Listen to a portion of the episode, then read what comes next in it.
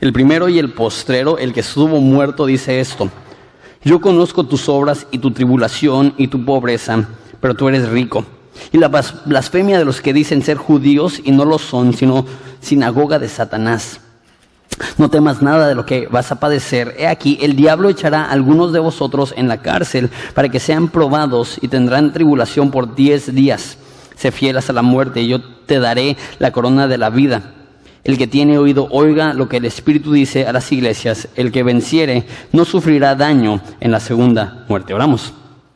Jesús, damos gracias por este libro que fue escrito y, los que lo leemos somos bienaventurados, los que lo escuchamos somos bienaventurados y los que la guardamos somos bienaventurados. Entonces, Padre, te doy gracias que tú bendices a tu pueblo y nos bendices con revelación, particularmente la revelación de Jesucristo. Entonces, Padre, revela a tu Hijo para que así podamos ser más como Él y le podamos conocer. Y es en tu nombre precioso que pedimos esto.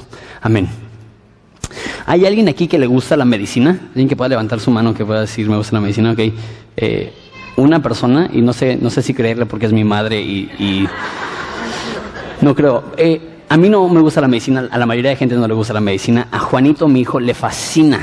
Es bien raro, ya sabe decir más y cuando le damos jarabes o lo que sea, le damos y siempre, más, más. Yo, qué tipo de niño eres, así de, de, de dónde te sacaron que te, que te guste la, la, medicina. La mayoría de nosotros no nos gustan la medicina, pero sabes qué, aunque la medicina es amarga, es buena. Y eso es lo que vamos a ver en el libro de Esmirna. Van a estar sufriendo y la mayoría de gente diría, esas son situaciones muy malas, pero aunque aparentan ser situaciones malas, son situaciones para, para ayudar a Esmirna y para ayudarnos también a nosotros los que somos cristianos. Entonces, les recuerdo, estamos viendo siete iglesias. Jesús se revela a Juan y le escribe a, a estas siete iglesias. La semana pasada vimos la de Éfeso, hoy vamos a ver la de Esmirna y les enseño Probablemente les debí de haber enseñado eso la semana pasada, pero les enseño más o menos cómo está eh, un mapa de, de Asia Menor, que es hoy en día Turquía. Este, entonces vimos la carta a Éfeso y lo que va a ser como si fuera correspondencia, como si fuera un cartero, va a ir en secuencia de Éfeso, Esmirna, Pérgamo, Tiatira, Sardis, Filadelfia y la Odisea y va a dar toda la, vuelta así, entonces tiene sentido. Y las primeras dos ciudades, la de Éfeso y la de Esmirna, son las ciudades más grandes e importantes, entonces primero habla a ellos, habla a Éfeso, lo vimos la semana pasada, puedes verlo en internet si quieres, y hoy hablaremos de Esmirna. Esmirna. Ok, entonces Esmirna. Esmirna literalmente significa mirra. Mirra, ¿te acuerdas de la historia navideña que le llevaron a, Jesús? Mirra, mirra es un perfume, este, pero no es como los perfumes que usamos hoy, que son líquido. Esa era como una pasta que se usaba para embalsamar a los muertos. Se le ponía literalmente, se le untaba en todo su cuerpo para que el cuerpo pudiera durar más tiempo antes de descomponerse. Entonces, eh, esto es, esto es mirra. Mirra tiene dos cosas interesantes. Uno, no suelta el, olor hasta que ha sido aplastado. Tienes que aplastar la masa y conforme vas, ahora sí, amasándolo, eh, vas soltando su aroma. Eso es uno. Y dos, como cualquier perfume también es muy amargo. No sé si alguna vez te ha pasado que te estás poniendo perfume o que te quedas con perfume en, en los dedos y comes algo y tiene ese sabor horrible. A lo mejor hombres Axe que te estás poniendo todo tu Axe y de repente lo inhalas. Eh, no me ha pasado, me contaron por ahí, este, y te deja un sabor así, con, eh, muy, muy fuerte. Eso es el, concepto, que aunque huele muy rico, tiene un sabor muy amargo. Eso es lo que significa Esmirna, literalmente, es, es, mirra. Eh, un poco acerca de Esmirna. Esmirna es grande. son más o menos 100.000 habitantes, que para el estándar antiguo es una ciudad enorme. es, eh, del tamaño de Jerusalén en ese momento. Entonces, para darnos una idea, no solamente es grande, sino que Esmirna es muy bella. De hecho, eh, su apodo es la corona de Asia. Un historiador, hablando acerca de, esa ciudad, dice que es la más bella de todas las ciudades. Tiene una biblioteca enorme, cada año tenían Juegos Olímpicos, era una ciudad, eh, un puerto como Ensenada, que estaba rodeado de cerros, muy parecido a Ensenada o Acapulco, si te puedes imaginar algo así. Este, tenía una brisa que enfriaba toda la ciudad como aire acondicionado. Era conocida por su cultura, por su gastronomía, por su música. Y ahí nació Homero, no Simpson, el otro, el autor de la Iliada. Este, entonces, una ciudad, obviamente, con muchísima cultura. Les enseño las ruinas. No es muy impresionante, nada más unas cuantas piedritas, pero si te enseño la ciudad como está ahorita, te das cuenta de lo bello que es, es un puerto muy padre. Eh, cuatro millones de personas viven en Esmirna, ya no se llama Esmirna, se llama Izmir, pero está exactamente en, el mismo lugar y te das una idea, eh, igualito a Ensenada, ¿no? Este, pero es, una ciudad muy, muy bella y era una ciudad, como dije, con mucha cultura, con Juegos Olímpicos y demás. No solamente era una ciudad grande y, este, y bella, era una ciudad muy rica. Como vieron en el mapa, Éfeso y Esmirna son las dos ciudades grandes que están en la costa. Entonces, cualquier eh, tipo de, intercambio que iba a haber o, bienes que se iban a, vender, que iban de, de, Roma al Medio Oriente o de, este, o de Grecia al Medio Oriente, que obviamente son partes muy grandes, tenía que pasar por el puerto de o Éfeso o de Esmirna. Entonces Éfeso y Esmirna eran ciudades increíblemente ricas, opulentas, con, con muchos beneficios que no tuvieran las demás personas que vivían en lugares más humildes. Eh, había mucho comercio que pasaba, como dije, eh, ahí, que venía de Roma y que venía de Grecia, y ellos ponían impuestos y podían también recibir dinero de eso.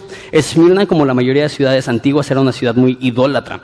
No solamente tenía la mayoría de, templos que tenían los demás a, los dioses de Júpiter y, Diana y, que eran muy comunes en toda Turquía, sino que ellos tenían un ídolo que la mayoría de ciudades no tenían y ese ídolo era el patriotismo.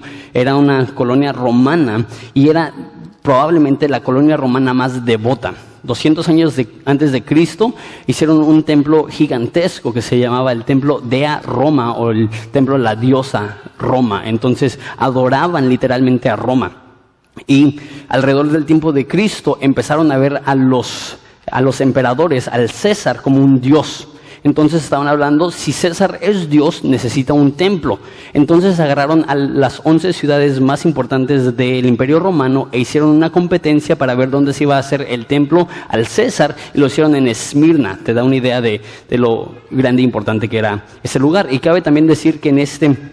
Eh, eh, en esta época Domiciano era el emperador y Domiciano fue el primer emperador que no solamente recibía adoración, sino que demandaba adoración. En Roma, en el tiempo que se escribió Apocalipsis, eh, el emperador demandaba, tenías que decir César es Señor. Y si, y si decías César es Señor, podías tener cualquier otro dios que quisieras, pero tenías que tener a César como parte de los dioses que adorabas. Y en Esmirna llegaron a tal grado en su devoción y en su patriotismo que cualquier persona, más bien todas las personas tenían que ir al templo de César y, quemar incienso eh, una vez al año y ya cuando quemabas el incienso recibías un, un certificado que habías adorado al dios César y sin ese certificado no podías comprar ni vender, no podías ser dueño de ninguna tierra. Entonces imagínate para los cristianos que, decían yo no voy a adorar a César, no voy a rendir culto a César, era un tiempo muy, muy difícil por esa idolatría que ellos tenían. Ok, vemos lo que dice la carta, dice al ángel de la iglesia en Esmirna. Hablamos de que el ángel probablemente no está hablando de, un, ser espiritual, probablemente está hablando del mensajero, del líder, del pastor de la iglesia. Esmirna también está padre en ese aspecto porque el pastor de Esmirna es un padre de la iglesia muy conocido que se llama Policarpo, Policarpo de, Esmirna. Eh, y les voy a contar un poquito más acerca de él, pero eh, es una figura famosa y porque es una figura famosa sabemos mucho acerca de Esmirna se presenta Jesús y dice que Él es el primero y el postrero, el que estuvo muerto y vivió. Dice esto, entonces se presenta y dice dos cosas acerca de Él. Les recuerdo, en todas las cartas de de las siete iglesias de Apocalipsis, la forma que se presenta Jesús es lo que necesita la iglesia. Entonces recordamos en Éfeso, que era una iglesia que había perdido su primer amor, y qué es lo que dice Jesús, yo soy el que tengo la iglesia en mi mano y yo soy el que está en medio de las iglesias, hablando de yo estoy aquí contigo, yo quiero ser íntimo contigo, y pero tú has olvidado tu primer amor, que necesitas regresar a tu primer amor. Igual en Esmirna, ¿qué es lo que necesitan? Recordar que Jesús es el primero y el último. ¿Qué significa esto? Que Él existió antes que todo y Él existirá después de todo. Él es el que tiene la perspectiva correcta, Él es el que tiene eh, todo el panorama completo. No solamente el primero y el último, también dice que es el que murió, el que estuvo muerto y vivió, dice esto. Entonces está diciendo que Él fue fiel hasta la muerte y que Él tiene el poder por encima de la muerte. Ok, ¿Qué le va a decir a la iglesia en Esmirna? Mira versículo 9. Yo conozco tus obras y tu tribulación y tu pobreza, pero tú eres rico y la blasfemia de los que dicen ser judíos y no lo son, sino sinagoga de Satanás. Ok, tribulación. Empezamos con eso. La palabra de tribulación literalmente significa aplastar, que la iglesia está siendo aplastada. Y qué interesante, hablando de Mirra, que es la ciudad donde están, eh, Esmirna, la mirra necesitaba ser aplastada para soltar su aroma. Y en ese momento la iglesia estaba siendo aplastada, estaba siendo atribulada, estaba sufriendo. De hecho, nos narra la historia que Policarpo, el, pastor de esta iglesia, estaba durmiendo, soñó que su almohada se estaba quemando, se despertó y le dijo a sus discípulos, hoy me van a quemar. Y no huyó, él aceptó eso en del año 155 después de Cristo, aproximadamente 60 años después de la carta Apocalipsis, y le dijo a sus discípulos, me van a matar. Y dicho hecho, llegaron las personas, lo agarraron, lo amarraron, lo llevaron ante un estadio lleno de personas y normalmente este, clavaban las personas a un madero y después los quemaban para que no pudieran huir. Obviamente si pones cuerdas, las cuerdas se consumen y puedes huir. Y él dijo, no me claves, yo no voy a huir. Entonces simplemente lo amarraron y le dijeron, niega a Jesús y di que, eh, que el emperador, que César es Señor. Eso es lo que respondió Policarpo. 86 eh, años le he servido y no me ha hecho ningún mal. ¿Cómo puedo blasfemar al rey que me salvó? Aquí tiene dos sentidos. Uno, Jesús es el rey que me salvó. Dos, ¿qué ha hecho César por mí? ¿Por qué voy a negar al rey que dio su vida por mí cuando hay un rey que ni me conoce? ¿Por qué voy a negar al rey que me ama por el rey que me odia? Entonces dice, ¿cómo voy a, blasfemar el rey que me salvó? Tú me amenazas con un fuego que rápido se apagará y no conoces el fuego que le espera a los malos en el juicio venidero ni el castigo. ¿Qué esperas? Haz conmigo lo que quieras. Y dijo esto, y prendieron las llamas, y nos dice la historia de la iglesia, que las llamas no lo estaban consumiendo, y se enojaron las personas y lo empezaron a, traspasar con lanzas y fue tanta la sangre que, que, la sangre apagó las llamas. Eso viene en la historia de la iglesia. Dices, órale. Porque nosotros leemos tribulación y decimos, no, pues, pues le cancelaron el Sky o no, no, no tiene para pagar el DirecTV o pero ese sufrimiento es un sufrimiento que la mayoría de nosotros no podemos entender, no podemos comprender. Sus pastores están siendo asesinados, sus líderes están siendo echados a la cárcel, están sufriendo, no solamente están sufriendo tribulación eh, a través del gobierno, también, mira lo que dice, dice, versículo 9, tu tribulación y tu pobreza, estas son personas que son extremadamente pobres, ya les comenté por qué porque en esa ciudad no podías ni comprar, ni vender, ni ser dueño de nada si no tenías el certificado de que ya habías adorado al César. Y porque era tanto el enojo en contra de los cristianos que no estaban dispuestos a simplemente decir César es Señor, porque tienes que entender que la mayoría de gente no, no ama al César, pero dicen, pues si eso es lo que tengo que hacer, pues lo hago. Y ya tengo mis otros dioses, inclusive los, los judíos decían César es Señor y podían continuar con su, con su, religión judía, pero los cristianos decían no hay un solo Dios, hay un solo Señor, es Jesucristo y no estamos dispuestos a conformarnos, no estamos dispuestos a tomar la salida fácil, no vamos a adorar a César. Entonces era tanto el enojo que tenía Esmirna contra ellos que eh, cualquier persona podía asaltar a un cristiano y no era un crimen. Tú podías tomar lo que quisieras de los cristianos y, no, no te iban a castigar por ello. Entonces estas personas no podían comprar, no podían vender, no podían tener propiedades y aparte cualquier persona les podía robar de los bienes que sí tenían. Entonces imagínate esa pobreza. Esa es una pobreza que aún los más humildes de México probablemente no entienden. Aún los más humildes del mundo hoy en día probablemente no entienden lo que estaban pasando esas personas. Y era un gran contraste en una ciudad que era muy rica, en una ciudad que había muchos bienes. Los cristianos no tenían nada. Deja hablar un poquito acerca del dinero. Eh, eh, existe este concepto en nuestra cultura que si tienes dinero es porque Dios te ha bendecido y si no tienes dinero es porque Dios no te ha bendecido. Sin embargo, la Biblia no presenta dos categorías, ricos y pobres, y los ricos son buenos y los pobres son malos. Al contrario, presenta la Biblia cuatro categorías. Ricos que aman a Jesús y ricos que no aman a Jesús, y pobres que aman a Jesús y pobres que no aman a Jesús. No es que, que los ricos por ser ricos tienen la bendición de Dios y no es que los pobres por ser pobres no tienen la bendición. Eh, el, dinero no es malo, el dinero no, no, no es ni malo ni bueno, no demuestra ni la bendición de Dios y no demuestra tampoco una maldición de Dios. Pero diga, dejo digo esto. Aunque la mayoría de nosotros estamos de acuerdo con esto, la mayoría decimos, sí, ya sé que no es malo, pero pues que me lo dé. ya sé que no es malo, pero pues lo quiero. Deja digo esto. No solamente la Biblia dice que, que el dinero no es malo, pero lo que sí veo es que el dinero es peligroso. Dice la Biblia que por el amor a dinero muchos se han apartado de la fe. Dice en Eclesiastes que el que ama el dinero no se saciará de él. Dice Pablo que el amor del dinero es la raíz de todo tipo de mal. Y la contraparte de eso, es aquí dice, son pobres, pero son ricos.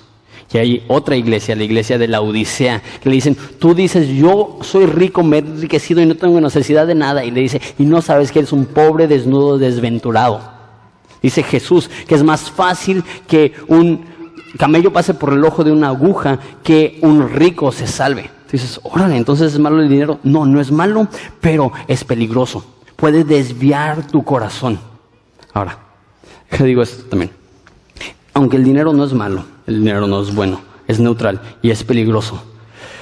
Nuestra cultura y la mayoría de culturas del mundo ven a gente que gana menos dinero como inferior y ven a gente que, que gana más dinero como, como mejor. De hecho, eso estaba pasando en la iglesia en Santiago, donde él decía, venían, estaban los pobres ya, ya sentados y llegaba un rico tarde y le decían al pobre, ¡ey, ey, ey! Dale la silla al rico. Y es más, ¿sabes qué? Híncate para que ponga tus pies arriba de tu espalda. Dice, ponte como banco para él. Entonces, literalmente, imagínate, había iglesias donde llegaba el, rico, se sentaba en la mejor silla y subía sus piernas arriba del pobre. Y, dice, ese no es Dios, Dios no hace acepción de personas, Dios no ama a alguien más por tener más o, ama, o no ama a alguien menos por tener menos. Hablé la semana pasada de Éfeso y dije que, que en ese aspecto éramos mucho como Éfeso, eh, que hemos dejado nuestro primer amor y ese tipo de cosas. Pero deja digo eso, esa es una cosa que me anima mucho de Horizonte. Horizonte es una iglesia donde hay gente que llegan en su Mercedes y hay gente que tuvo que caminar una hora para llegar y están sentados juntos y se aman y no hay segregación, no hay diferencia de personas, no hay acepción de personas. Hay personas aquí que viven en las colonias más bonitas de Ensenada y hay personas aquí que viven en las colonias más pobres y humildes de Ensenada y, se llevan y son hermanos y hay, y hay armonía y no hay segregación y no hay ni siquiera una vez, y a lo mejor ha sucedido pero no me ha pasado todavía, no hay ni una vez que una persona rica me ha dicho, sabes que aquí me siento incómodo. No hay ni una vez que una persona pobre me diga, sabes que aquí no me siento aceptado. Realmente creo que somos una iglesia que está haciendo esto bien. Pero quiero más que solamente eso.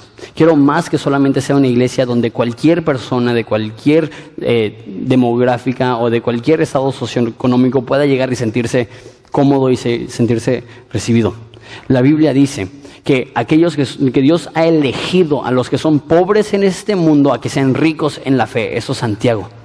O sea, eso, es una palabra para ti si, si eres una persona humilde, una persona que no gana mucho. El mundo te va a menospreciar. Pero la iglesia te debe valorar porque la Biblia dice, como dije, que Dios ha puesto a los pobres de este mundo para que sean ricos en la fe. Algunas de las iglesias más gozosas en las que he estado son iglesias que no tienen nada. Algunas de las iglesias más armoniosas donde he estado son iglesias pobres que no tienen nada, pero tienen a Jesús y por eso están felices. Hay unas riquezas que no se pueden comprar con dinero y eso es el amor a Jesús, eso es el carácter. Puede ser pobre en cuanto al dinero, pero, puede ser rico en cuanto, en cuanto a carácter. No dejes que alguien piense menos de ti porque tienes menos. La Biblia te exalta. Y yo creo que los que tienen dinero deben de humillarse y deben de llegar a aquellos que no tienen dinero y decir, ¿sabes qué? Necesito consejo, necesito dirección, necesito guía, porque lo que tengo a lo mejor me está desviando y a lo mejor ya no sé cómo tratar bien a las demás personas por, el dinero que tengo, necesito cambiar y que aquellos que tienen más puedan ir con los que tienen menos y recibir y aprender y crecer. Ok, entonces tienen persecución a través del gobierno, tienen pobreza económica, pero son ricos, me encanta eso, eres pobre, pero eres rico. Y, y también conoce Dios la blasfemia de los que se dicen ser judíos y no lo son, sino sinagoga de Satanás. Explico eso. La Biblia dice que no todos los que se dicen ser judíos lo son, no todos los que tienen la circuncisión realmente son pueblos de Dios, es lo que dice en Romanos. Entonces, después de que viene Jesús, él establece una nueva religión, Él establece una, una oportunidad de revelación donde Dios se revela a nosotros y podemos conocerle a través de Jesucristo.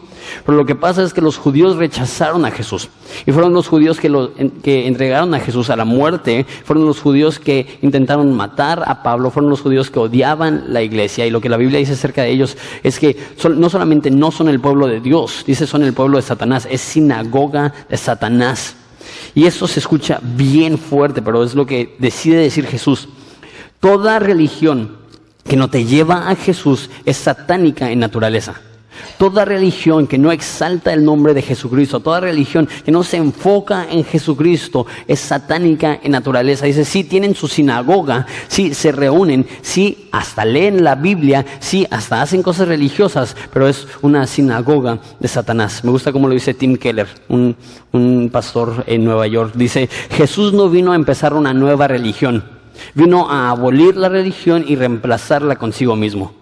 No es que el cristianismo es una nueva religión entre muchas otras religiones, es que el cristianismo dice, no, las demás religiones no exaltan a Jesús, necesitamos no una nueva religión, necesitamos conocer a Jesús. Imagínate que fuéramos a esta iglesia eh, están metiendo a los pastores a la cárcel, los están matando, no tenemos ni un cinco, eh, hay oposición no solamente eh, del gobierno, sino también hay religión religiosa de los judíos. Y llega Jesús. ¿Qué quisieras que te dijera? Son buenas palabras las que dice. Versículo 10. No temas. Ah, me vino a rescatar. Dios va a solucionar mis problemas. Dios va a cambiar esto. No temas, le dice Jesús, de nada de lo que va a, de lo que vas a padecer. Vas a padecer. ¿Te imaginas? Yo diría, Jesús, ¿no estamos padeciendo ya? No es suficiente que no tengo casa, no es suficiente que me robaron todo, no es suficiente que, no puedo ni comprar ni vender sin temor a que me metan a la cárcel. No temas, de nada lo que vas a padecer. He aquí, el diablo echará a algunos de ustedes en la cárcel. ¿Cómo quieres que no tema? No temas, el diablo te va a meter a la cárcel. Yo diría que tiene más sentido, no temas, yo te amo, te voy a proteger. Dice, no temas, el diablo va a echar a algunos de ustedes a la cárcel. ¿Qué más les dice? Y tendrán tribulación por diez días. Mínimo no es tanto Jesús. Se fiel hasta la muerte. Oh. No son diez días y nos sueltan, son diez días y nos matan. Eso, es diferente a lo que pensamos que es el plan de Dios para la iglesia. El plan de que seamos más que vencedores. Él dice, no temas, no temas, escúchame, Sibrena. Van a venir, los van a meter a la cárcel, van a estar en la cárcel diez días y después los van a matar y quiero que sean fieles. ¿Qué más les dice? Sé fiel hasta la muerte y yo te daré la corona de vida. Lo que está diciendo es dos cosas. No temas, da dos mandatos. Uno, no temas. Dos, sé fiel. Estos dos van de la mano. Muchas veces el temor es lo que hace que no le seamos fieles a Dios. Muchas veces el temor, si hago esto me va a ir mal, es lo que hace que neguemos a Dios. Como Pedro que estaba en, en la casa del sumo sacerdote que él sabía que lo podían matar y le preguntan, hey, tú no eres Galileo, tú no eres uno de ellos, y el temor es lo que le llevó a negarle. Cuanto más temor, más fácil es negarle. Entonces lo que él dice, no tengas temor y necesito que seas fiel, que tengas fidelidad. ¿Cómo le podemos hacer para no temer? Dice, no temas. ¿Por qué? Al final lo dice. Porque recibirás la corona de la vida. Les recuerdo que en Esmirna cada año tenían Juegos Olímpicos y en vez de darles una medalla de oro o, de plata o de bronce, les daban eh, coronas de, de, ramas de olivo. A lo mejor lo has visto en fotos o lo que sea. Entonces a los que ganaban, a los que vencían, les coronaban. Es interesante que Jesús les dice, si tú eres fiel hasta la muerte, yo te daré la corona de la vida. O sea, Aunque todos dirán, no, pues perdió, fue asesinado, fue encarcelado, Dios está diciendo, no, ganó.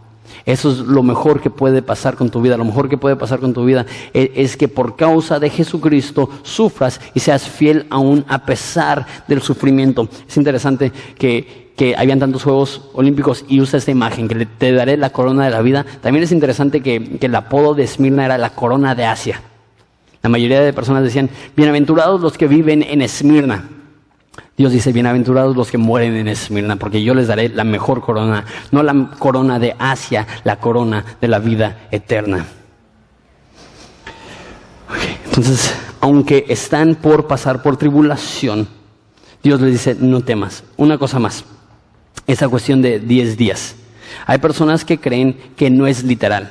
Hay personas que están diciendo que, eh, bueno, hay dos posturas. Uno, 10 días literales, que significa literalmente la iglesia en Esmirna iba a ser encarcelada, iban a ser 10 días en la cárcel y después los iban a matar. Es una postura. La otra postura que es muy interesante, aunque no creo que, sea necesariamente, pero puede ser, es que de Domiciano a Constantino, que fue el primer emperador cristiano, hubo 10 emperadores y cada uno de ellos perseguía a la iglesia. Entonces hay personas que piensan que esos, esos 10 días son metafóricos, no para 10 días literales, sino 10 etapas de la historia romana en la cual habían 10 emperadores diferentes que estaban matando a cristianos. Independientemente, yo creo lo, lo que está llegando es, tu tribulación es temporal y yo te daré una corona eterna. Tu problema, aunque sea 10 días, 10 años o 50 años, es temporal.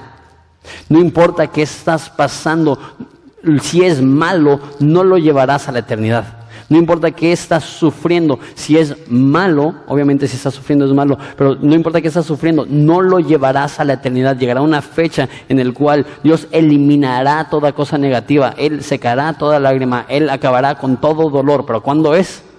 Sé fiel hasta la muerte. Perseveramos hasta nuestro último día para poder recibir la corona de la vida. Da una promesa más en verso 7. Al que tiene oído, oiga lo que el Espíritu dice a la iglesia. Al que venciere le daré de comer. Perdón, ese es el de Éfeso, versículo 11. El que tiene oído, oiga lo que el Espíritu dice a las iglesias. El que venciere no sufrirá daño en la segunda muerte. D.L. Moody lo dice de esta forma. Nace una vez y morirás dos. Nace dos veces y morirás una. La Biblia habla, y hemos hablado ya varias veces de esto en las últimas semanas, de la resurrección de entre los muertos. Que un día cuando regrese Jesús, todos van a resucitar. Y, dice en Daniel que unos van a, resucitar a condenación eterna. Dice Apocalipsis que los que resuciten a muerte serán echados al lago de fuego. Y dice, esa es la segunda muerte. Todos morimos. De hecho, cuando la Biblia habla de la muerte, dice, el camino de toda la tierra. Toda la tierra muere, hasta los, hasta los árboles, animales, seres humanos, todo muere. Pero todos los humanos van a resucitar y hay algunos que van a volver a morir y van a tener la segunda muerte y serán echados al lado de fuego y van a haber personas que van a resucitar y jamás morirán otra vez. Por eso dice Jesús que el que vive y muere en mí, aunque muera, vivirá. ¿Por qué? Porque los cristianos no sufrirán daño en la segunda muerte. Muere, vive, perdón, nace una vez y morirás dos veces, pero si naces dos veces y por el Espíritu de Dios naces de nuevo, morirás solamente una vez y no te afectará la segunda muerte. Quiero retroceder un poquito y ya habiendo estudiado todo este esta carta, quiero sacar algunos puntos que se me hacen interesantes y atar algunos cabos sueltos. Tengo cinco puntos. Si el Rudy puede pasar otra vez, no es cierto. Este, ¿No se criaron en la época de otro rollo? ¿No saben quién es Rudy? Ok. Punto número uno. Este, somos fieles a pesar del sufrimiento eh, porque Dios conoce el final de la historia. ¿Cómo se presenta Jesús? Y ya todos están explicando qué significa Rudy. Este, eh, podemos ser fieles, ¿por qué? Porque Jesús sabe el final de la historia, cómo se presentó a esta iglesia el primero y el último.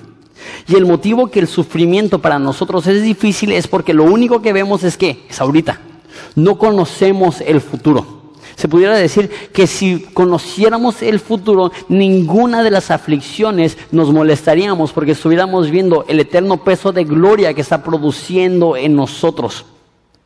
No, importa qué tan fea sea la situación, si la Biblia promete que Él obra todas las cosas para bien para aquellos que aman a Dios, entonces sabemos que tendrá un buen fin. Ojo, eso no significa que va a ser fácil, uno. Dos, eso no significa que todo se solucionará de este lado de la eternidad. Sé fiel hasta la muerte. ¿Cómo le dices a un mártir todo ora para bien? A menos de que ese bien pueda venir después de la muerte también.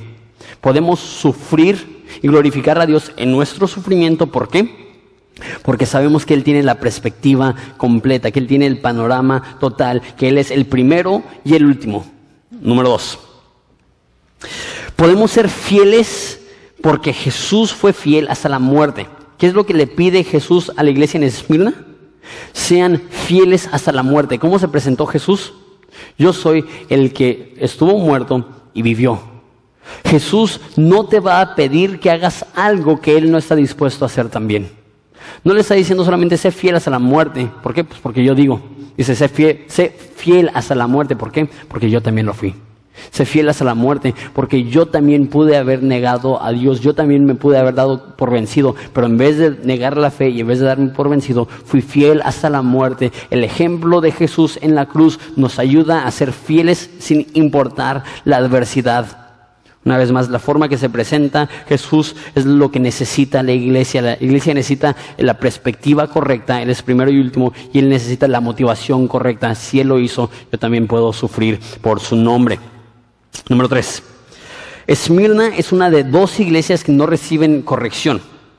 En todas las iglesias, las siete iglesias dicen, conozco tus obras y tienes esto a favor y esto a favor y esto a favor, pero tengo en contra de ti, como en Éfeso, que has dejado tu primer amor o que has recibido los que tienen la doctrina de Balaam y diferentes cosas que tienen en contra de, la iglesia. La iglesia de Esmirna y la iglesia de Filadelfia, Dios no les reprende de nada. Qué interesante que hay iglesias que están haciendo las cosas tan bien que cuando Dios les escribe no tiene nada en contra de ellos. Esa no es una iglesia fuerte, esa no es una iglesia grande, esa no es una iglesia influyente, esa no es una iglesia como la de Éfeso que, hizo muchas cosas y plantó muchas iglesias y, era muy influyente, esa era una pequeña iglesia, pero era una iglesia muy fiel. Cuando Dios ve la fidelidad, Él ignora muchas de las cosas porque el amor cubre multitud de pecados. Esmirna es una de dos iglesias de las siete que no reciben ni corrección ni ningún reproche. Punto número cuatro. Cuanto más sufres, menos te enfocas en lo temporal. La Biblia dice que lo que se ve es temporal, más lo que no se ve es eterno.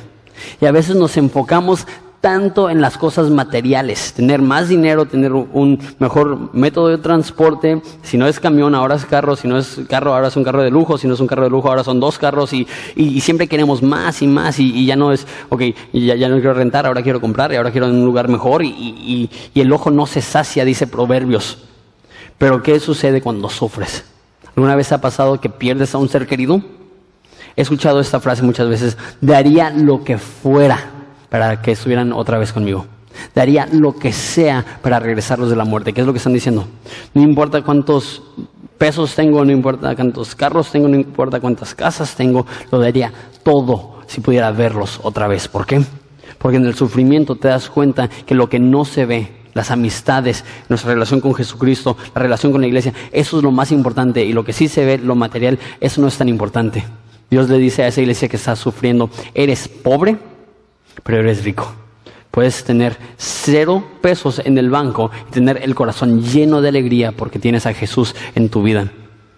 El, sufrimiento te da un buen norte. No lo quise decir porque este, estaba aquí en la reunión pasada, pero hay una persona que es misionero que acaba de morir su padre eh, anoche y me mandó un mensaje y él está aquí y su padre está allá. Y ese es ese tipo de sufrimientos que es por causa de Cristo.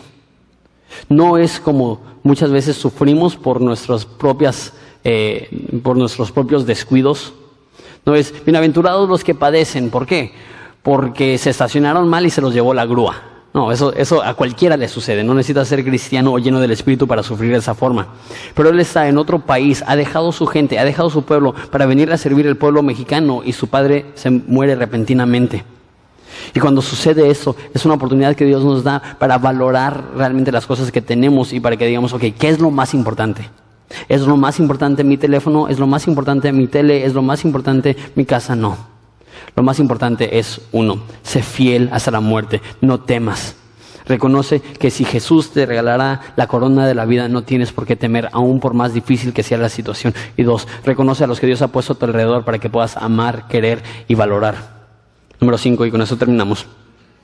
El sufrimiento, como la mirra, sabe feo, pero emite un olor fragante. Eh, esmirra significa mirra. Y como les dije, que, el perfume es muy amargo al sabor, pero es muy dulce al olfato. Y así es el, el sufrimiento para el cristiano. A ningún cristiano le gusta el sufrimiento, así como a ninguna persona le gusta, o a la mayoría de personas no les gusta la medicina. Pero muchas veces las medicinas más amargas son las que hacen más bien al cuerpo. Muchas veces el sufrimiento, aunque cala y es amargo y, no nos gusta y sabe feo, muchas veces eso es lo que saca el mejor aroma de nosotros. Dice que serán echados en la cárcel para que sean probados. Esa palabra probar literalmente significa saborear, para que el olor del que poseemos pueda salir a flote. Cuando sufres demuestras quién eres. Cuando sufras demuestras qué llevas dentro. Cuando sufres y tienes a Jesús y tienes al Espíritu Santo va a salir, va a ser evidente, va a ser obvio. Wow, esa persona ama a Jesús.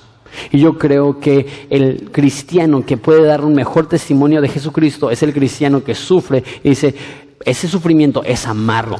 Tenemos el dicho mexicano, se pasó el trago amargo. Ese sufrimiento es amargo, pero vale la pena porque sé que mi testimonio en ese dolor va a ser dulce a las demás personas y que se acercarán personas y me preguntarán, ¿cómo le haces? ¿Cómo le haces para sufrir con gozo? ¿Y qué es lo que vas a responder? Sufro con gozo porque tengo un Jesús que hace que cualquier sufrimiento valga la pena. Porque tengo una promesa que un día recibiré la corona de vida. Tengo una promesa que un día escucharé, bien hecho, buen siervo fiel, entra al gozo de tu Señor. Tengo una promesa que si soy fiel hasta la muerte, no padeceré daño de la segunda muerte, que entraré directamente al cielo y al paraíso y disfrutaré por siempre una relación con Jesús sin obstáculos y barreras. Por eso puedo ver las peores situaciones de la vida con una sonrisa y no es hipocresía y no es falsedad y no es superficialidad. Al contrario, es lo más cierto lo más cierto, lo más verdadero, es lo que no veo y esa es mi relación con Jesucristo. Dice Pablo, perdón, Pedro, dice que ahorita necesitan sufrir por un poco de tiempo y después habla acerca de la fe. Dicen, este en el cual no pueden ver, pero aún así le amas. No podemos ver a Jesús, pero aún así le amamos. Y muchas veces es en el contexto del sufrimiento en el cual más se puede comprobar el amor que tenemos por Jesucristo. ¿Estás sufriendo? Dado, dudo mucho que tú o yo suframos como los de Esmirna. En México no es ilegal ser cristiano. Puedes ir al súper y, comprar y nadie te va a meter a la cárcel. Pero sí van a haber sufrimientos más pequeños. Conozco personas que han sido desheredadas por ser cristianos. Conozco a personas que les ha dejado su cónyuge por ser cristianos. Conozco personas que les han corrido del trabajo por ser cristianos. ¿Qué es lo que diría la, Biblia? No temas, no temas, sé fiel. Y si sé fiel significa ser fiel hasta la muerte, entonces lo haremos. ¿Por qué? Porque Él es el que murió y estuvo vivo y tenemos este ejemplo en Jesucristo. Tenemos este ejemplo en Esmirna. Y si la gente humilde de Esmirna pudo sufrir con gozo hasta el último día, que Dios nos permita también a nosotros ser fiel aún a pesar de cualquier sufrimiento al cual nos podamos enfrentar. ¿Les parece si nos ponemos de pie y oramos?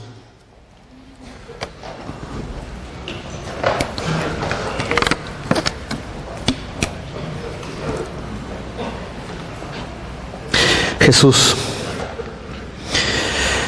eh, en un cuarto de este tamaño, hay personas que están sufriendo profundamente. Te pido por ese misionero que perdió a su padre y ni siquiera estuvo ahí para, para presenciar sus últimos días. Padre, te pido por cualquier persona que hay, hay fricción y dificultad familiar, que su esposo no le habla a su esposa, no le habla a sus hijos, no le hablan, sus papás no le hablan, por amor a ti, porque ya no son lo que antes eran y ahora hay cierta frustración de aquellos que amaban lo que antes eran. Te pido por aquellos que, que están sufriendo económicamente por ser cristianos, que por ser honestos con sus impuestos, que por ser honestos en su trabajo, que por ser honestos con su patrón, les, eh, no, les está yendo tan bien como las demás personas. Porque el dicho, aunque es triste, es cierto que el que no tranza no avanza. muchas veces como cristianos no avanzamos porque somos honestos. Mínimo deberíamos de serlo. Padre, te pido por aquellos que están sufriendo por su honestidad, porque ellos dicen, yo no hincaré mi rodilla ante el dinero, yo no adoraré el dinero. Si tengo que ser honesto y eso significa ganar menos, estoy dispuesto a hacerlo porque hay un Dios que adoro y Él, Él requiere de mi honestidad. Padre, te damos gracias porque aunque esta iglesia existió hace 1900 años, tenemos mucho que podemos aprender de ellos, tenemos mucho en lo cual podemos madurar a través de su ejemplo. Entonces te doy gracias por esta carta, te damos gracias por este libro, te pido que podamos seguir aprendiendo y es en tu nombre precioso que pedimos esto. Amén.